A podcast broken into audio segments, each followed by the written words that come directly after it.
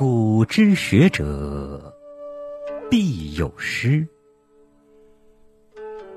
师者，所以传道授业解惑也。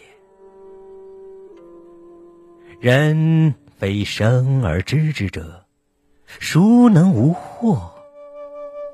惑而不从师，其为惑也，终不解矣。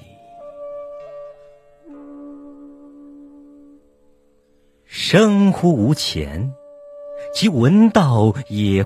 故先乎吾，吾从而师之；生乎吾后，其闻道也亦先乎吾，吾从而师之。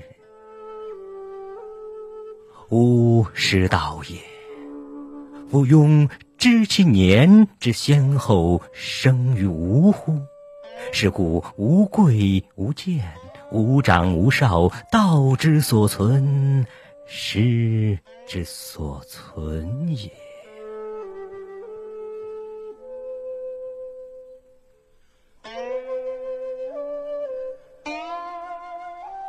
嗟乎！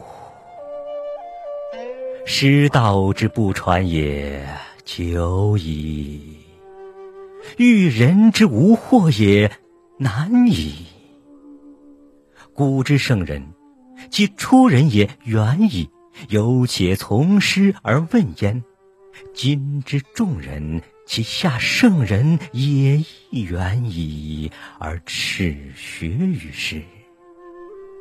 是故圣亦圣，愚亦愚。圣人之所以为圣，愚人之所以为愚，其皆出于此乎？爱其子，则师而教之；于其身也，则耻师焉。或矣！彼童子之师，授之书而习其句斗者，非吾所谓传其道、解其惑者也。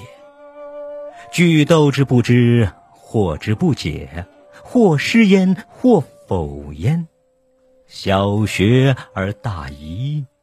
吾未见其明也。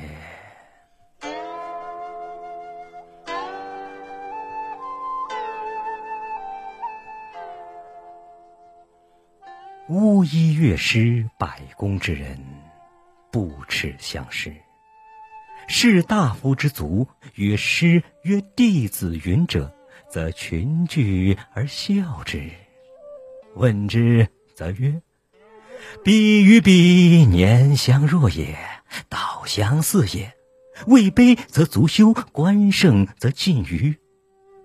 呜呼！师道之不复，可知矣。吾以乐师百工之人，君子不耻。今其志乃反不能及，其可怪也欤？圣人无常师。孔子师谭子、长虹、师襄、老聃。谭子之徒，其贤不及孔子。孔子曰：“三人行，则必有我师。是故弟子不必不如师，师不必贤于弟子。闻道有先后，术业有专攻。”如是而已。